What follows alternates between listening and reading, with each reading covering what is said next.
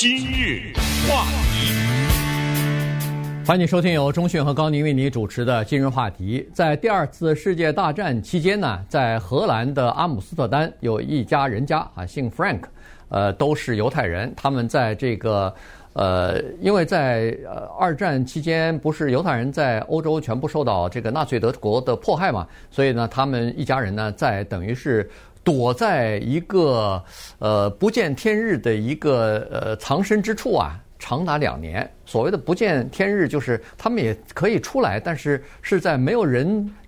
看得见的情况之下出来，然后马上就躲回去哈。长达两年，但是呢，这个 Annie Frank 他呃最后呢，在一九四四年的时候呢，呃他们的藏身之处不知为什么就被。纳粹德国人知道了啊，于是全家人被搜出来以后呢，被押送到了这个呃集中营去啊。最后呃，这个 Annie Frank 呃和他的姐姐两个人就先后在集中营死去了，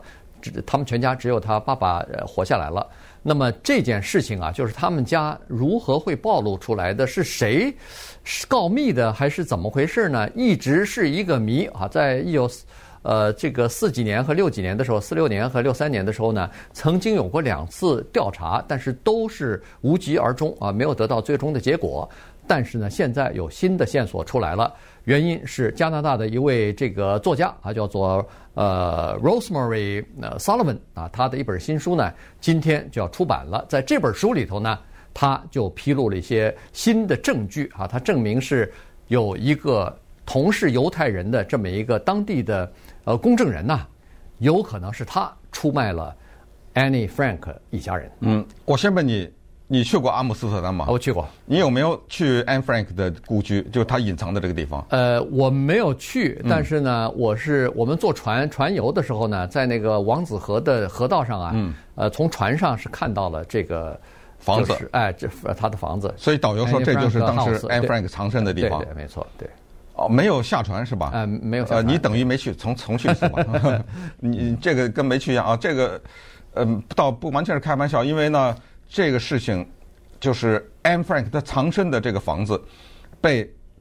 后来继续对谁出卖他们进行调查的前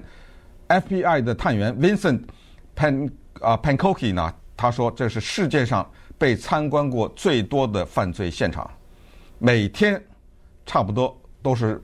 几万人，就是呃，可能啊，要是一一年的话，都不知道几百万、几千万了，来参观。这是去阿姆斯特丹必须去的那个地方，因为 Anne Frank 这一家人藏在是一个夹层当中，也就是呢，它是一个书架，这个书架可以搬开，搬开了以后后面有一个暗门进去，进到这么一个空间。这个空间呢，它不是一个地下室啊。呃，什么不见天，就是完全是黑的。它还有窗户呢，只不过就是说，里面的人不知道。如果你不知道这个房子结构的话，是藏着这个。外边的人他只是看到有个窗户，他并不知道这个窗户后面那个房子是藏在一个书架后面的，知道吧？所以你只要把窗帘拉住，他们是可以在里面待着的。这个人呢，和今天我们要讲这个事情呢是非常大的事情，因为什么呢？因为。我相信，在美国大街上，你可能找一个七八岁，再高一点吧，八岁以上的人，你问他知不知道世界上有个人叫希特勒，他说不知道的可能性应该很少吧，很小吧，对不对？如果是一个成年人说，哎，你知道希特勒是谁吗？他满脸茫然，这个可能性几乎是零吧，对不对？那么 Anne Frank 也可以是用在这儿，你不信你回去问问。我不知道我们的华人里面多少人知道啊？我相信可能知道的人也很多了。呃，你问问你的孩子，说他不知道 Anne Frank 这个可能性，我只是放场告诉你是零啊，因为他死后被人们拿出来发表的，最后是他他爸爸啊，但是他爸爸也不知道是有这个日记，是后后来呢是帮着他们藏在那个仓库的那家人那些人呢，他们留下来的 Anne Frank 他写的日记。后来就出版了，出版了以后，他变成了第二次世界大战被杀害的犹太人的一个化身，和他的那张脸变成了一个具体的一个形象，因为他死的那一年是十五岁，这个十五岁的女孩子从十三岁开始写日记，这日记呢后来出版了以后，现在在全世界被翻译成超过七十多种语言。是他这个出版的日期呢是一九四七年六月二十五号。他爸爸叫 Otto Frank，他爸爸首先拿去在荷兰找了一个出版社出版，当时印了三千零三十六册。没有想到后来他爸爸拿了这个书，他爸爸会多种语言啊！大家如果看在刚刚过去的礼拜天的六十分钟 （sixty minutes） CBS 这个短片的话，二十八分钟，你会看到他爸爸在生前接受访问，那个英文是英国的口音，几乎没有口音的流利的英文和德文。他爸爸又把它翻译成德文，在德国出版。后来在美国遭到十家出版社的拒绝。嗯，他们不肯出版这个书，直到一九五二年，有一个叫 Doubleday 这么一个出版社，他说：“我试试吧，印个五千本。”Doubleday 中了乐透了，他没有想到这个五千本瞬间卖完以后，又印了第二三万，又是六万，到最后三千万，嗯，三千万的发行量，这个书变成了家喻户晓。那么现在我们就来解这个历史之谜，就是 Rosemary Sullivan。找了前联邦调查局的一个探员 Vincent Pankoki，又找了一大帮记者，又找了一些犹太的拉比，又找了一些当时对这个事情掌握资料的一些人，一个大的团队，他们进行了六年多的调查，最后终于，至少现在我们知道挖出了是谁把 Anne Frank 这一家人出卖的啊！当当时呢？前前后后有就是一共有八个人躲在这个暗房子里，最后七个人死了，只有 Otto Frank 就是 Anne Frank 的爸爸幸存，也他也被挂在集中营里去了啊，只不过是那时候第二次世世界大战就是马上就要结束了，他幸免于难，呃，其他的七个人全都死了。那么我们就来借着这个事情，为什么说这个很大？因为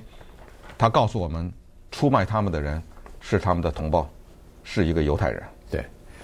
呃，其实他的这个安妮日记啊，它实际上不光是出了书了啊，它改编成什么电影啊、戏剧啊、什么歌舞剧啊、歌舞剧啊，嗯、那个动画、动画的那个儿童的那种动画书啊什么的都都有啊，数百次的各种各样形式的表现。就是说，呃，应该是对，从儿童开始大概就知道，而且这个 Anne Frank 他在。那个荷兰算是非常有名的一个女性啊，做民调的时候，她都算是呃荷兰的历史上的像英雄人物一样啊，因为她就变成了一个不屈不挠于呃法西斯做斗争的这么一个象征性的一个少女了啊，所以呃她就是这么一个形象。那当然了，呃后来呢，这个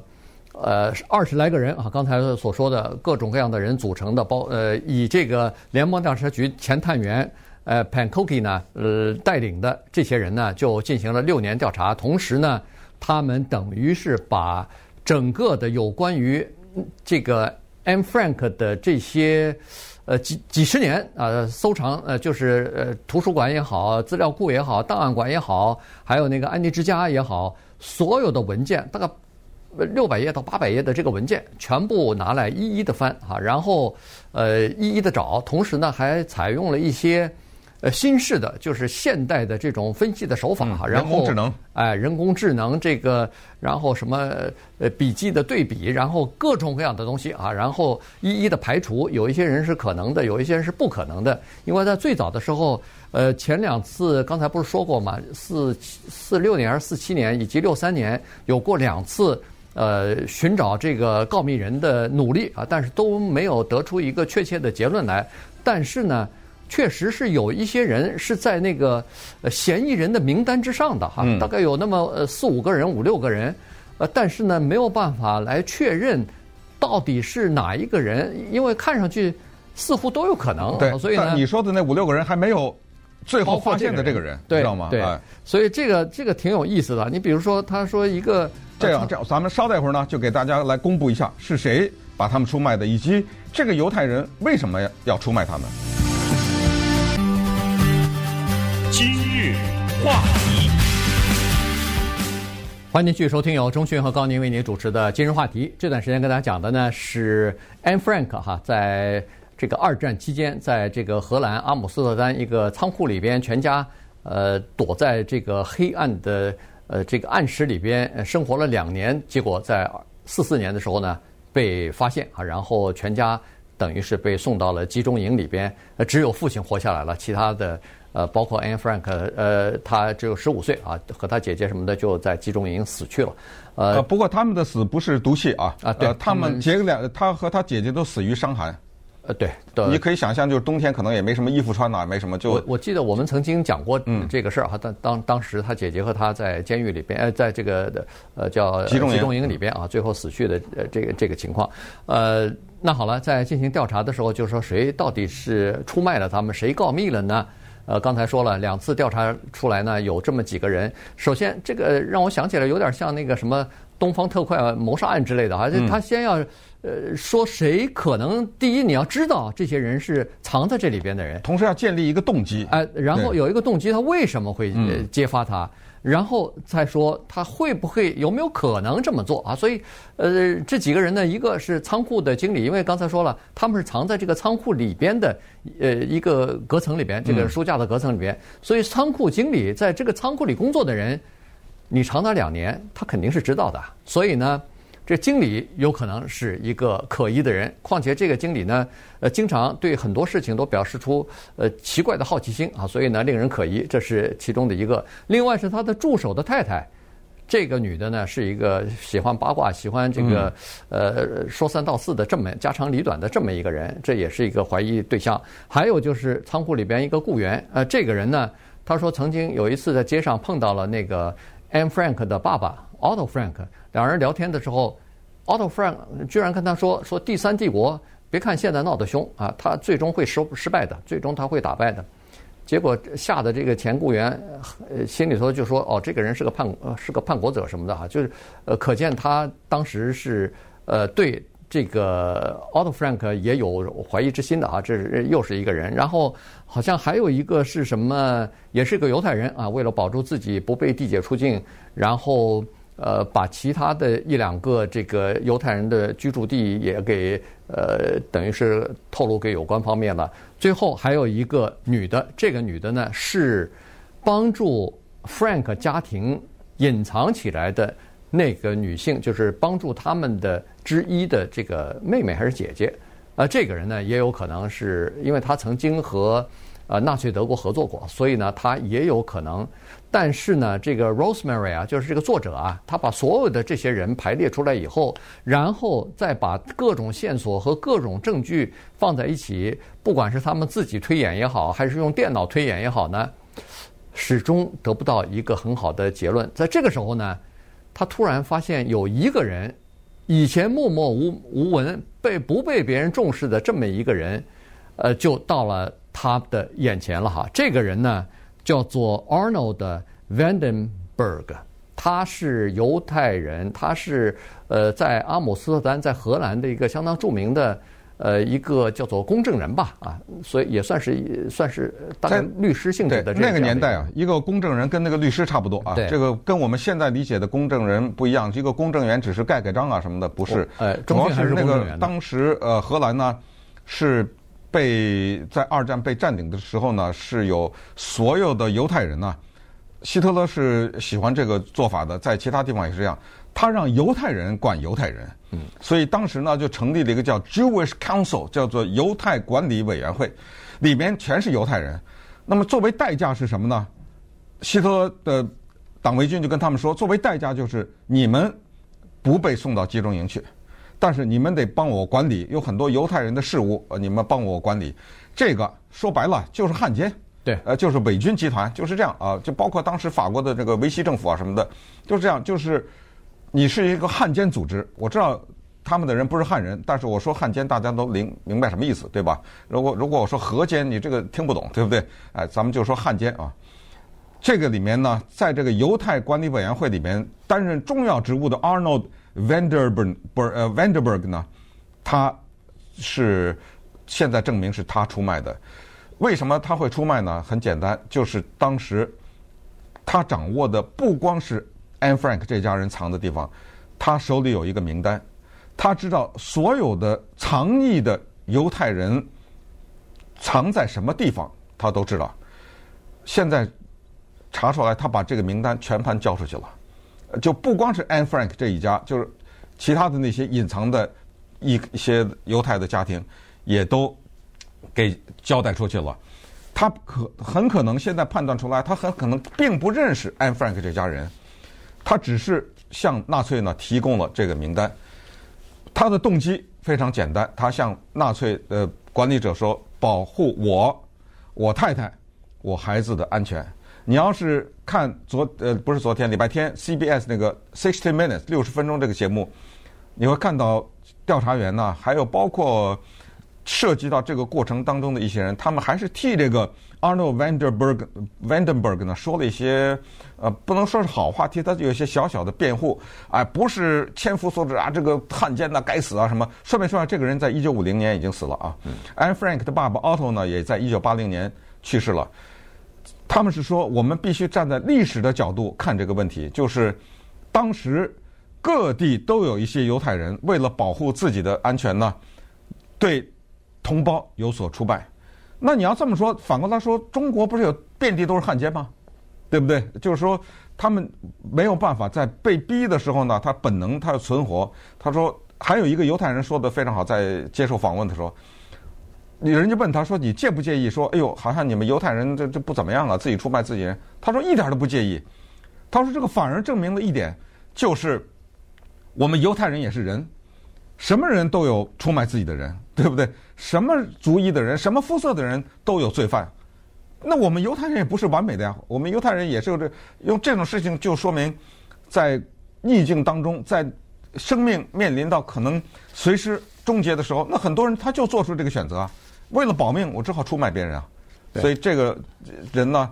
现在被挖出来，就是这么一个背景下做的这个事情。对，呃，他的证据呃之一呢，就是在这个 Anne Frank 的爸爸战后回到家的时候啊，他曾经收到了一封匿名信。是，嗯、这个匿名信里边告诉他爸说：“你家